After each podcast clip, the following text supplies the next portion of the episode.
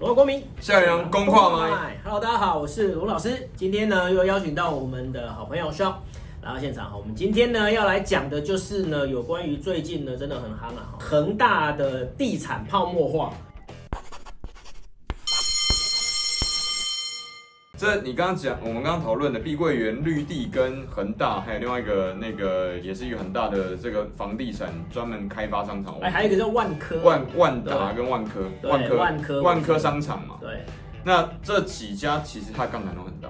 对不是只有一家杠杆很大。那这几家难道它它一开始它就已经计算到这几家其实有有一个会出现状况吗？只是恒大这个许家印对，这个 CEO，他其中第一个先爆掉的巨人嘛。对，因为我说实在的，因为你开杠杆哦，那我要跟你拼，那我也要开杠杆，就是就是这个是一个恶性循环。对你不能对，因为我我觉得刚刚罗老师讲了一个很重要的重点，刚刚讲的这个商业模式是刚刚的四五家商场，包含那个 SOHO 这几个大的地产跟商呃商空商业空间的公司，他们惯常使用这种开发跟成长的模式，嗯因为他如果不用这样的方式，其他人用，那其他人就比他更有狼性，那就更快的攻城略地了嘛。对那你如果不，那我就这样放任你这样子的话，好，我可能很稳固，那就我就只有一个上海啊，就这样的。对，那你我不想要变成国民党不可能这啊，样子啊，我不对想要啊，变国民党啊，你一定是要开始往外，一直一直往外杀，错出去这样子。对，所以不能怪他。那但是恒大有一个更麻烦的地方，它跟其他家这些其他的竞争对手有个更大不一样，就第三点，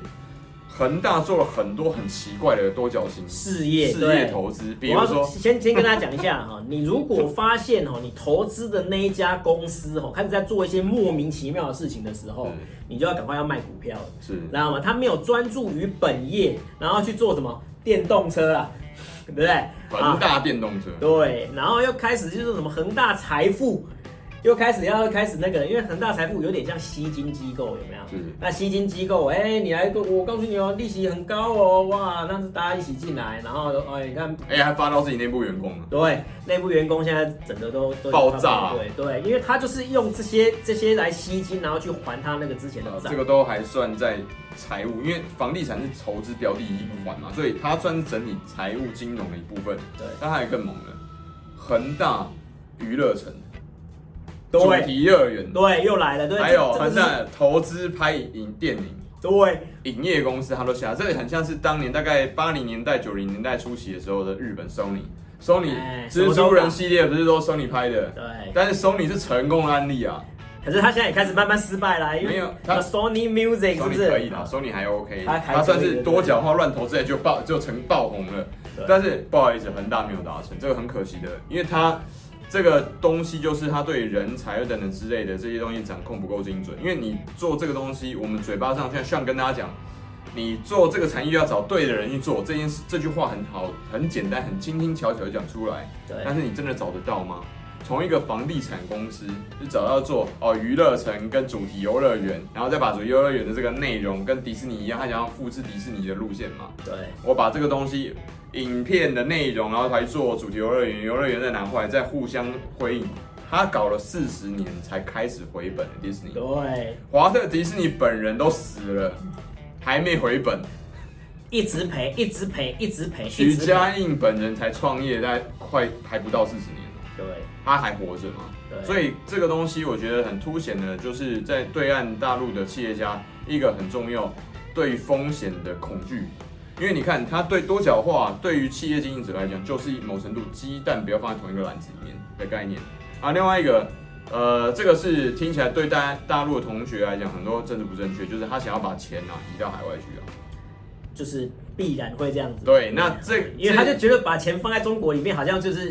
因为那就是有点危党险，那就是党的嘛，哎有点危险嘛，永远都对是党一为党服务嘛。不对。对，那所以现在对岸就开始在打那个洗钱机构了嘛。对，不那这个东全力西，打击。这个东西我必要跟对岸的同学、观众讲一件事情：这个如果你是一个企业经营者的话，这件事情是必然会发生的，因为没有一个企业家会愿意自己的努力的成果，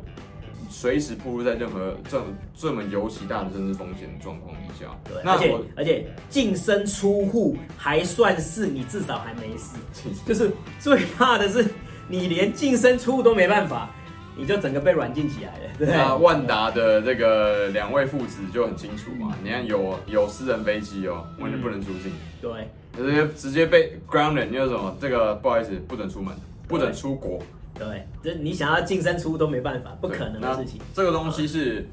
所以为什么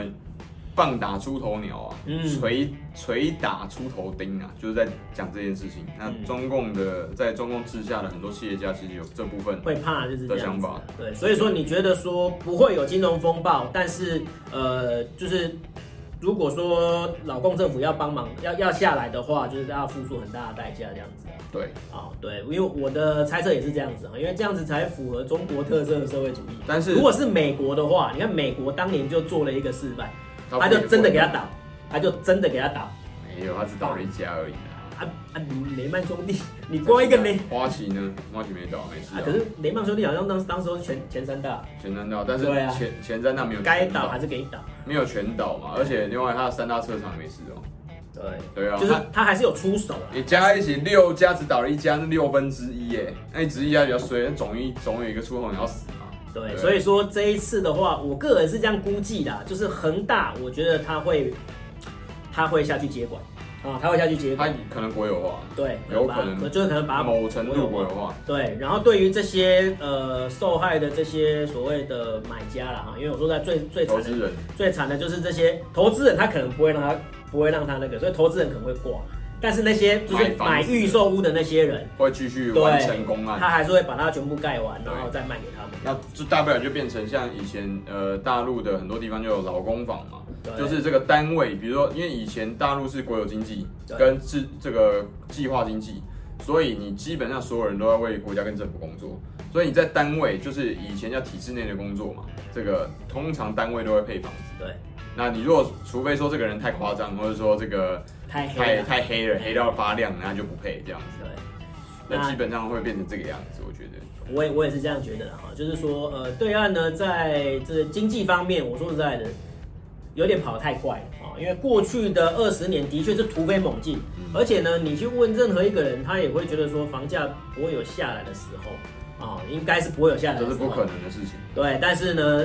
该下来还是有下来。台湾人、日本人，嗯，然后美国人都曾经经历过这个时间点。对，这次是换对岸要啊马来西亚要经历跟呃印尼某地方，还有菲律宾跟现在的越南某些区域也都在经历这样的过过程。对，因为对岸的那个房价实在涨得太夸张了，这这个泡沫实在是吹得太大哈、那总是要让它戳破的时候哦。但是就是我相信对岸会把它降到最低的这样的伤害了哈、那可是呃这些基本的这些买房的这些人哦，那应该还是要给他得到一些帮助哦。那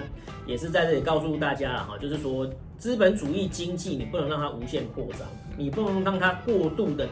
无限的自由，无限的自由它会让你的欲望无限的膨胀啊、那无限膨胀之下，那就爆炸只是早晚的事啊、所以说他现在开始踩刹车，其实对的啊、因为刹车就是很多有些人可能会觉得他刹车过猛，对不对啊、但是他如果现在不不踩，那完蛋了，是不是？接下来爆会爆得更大。其实呃我觉得这件事情付出最代价最大就是恒大，恒大他就真是的借恒大的头跟许 CEO 的头来付出这个代价。对然后呢，还有里面跟着他后面一大堆这些投资人嘛。对。然后，因为这些人对这个共产党来讲，他管理治理有一个很重要的东西，就是说所有的企业家都在他的掌控里面。嗯那有需要使用的时候，他不会令你使用这些人的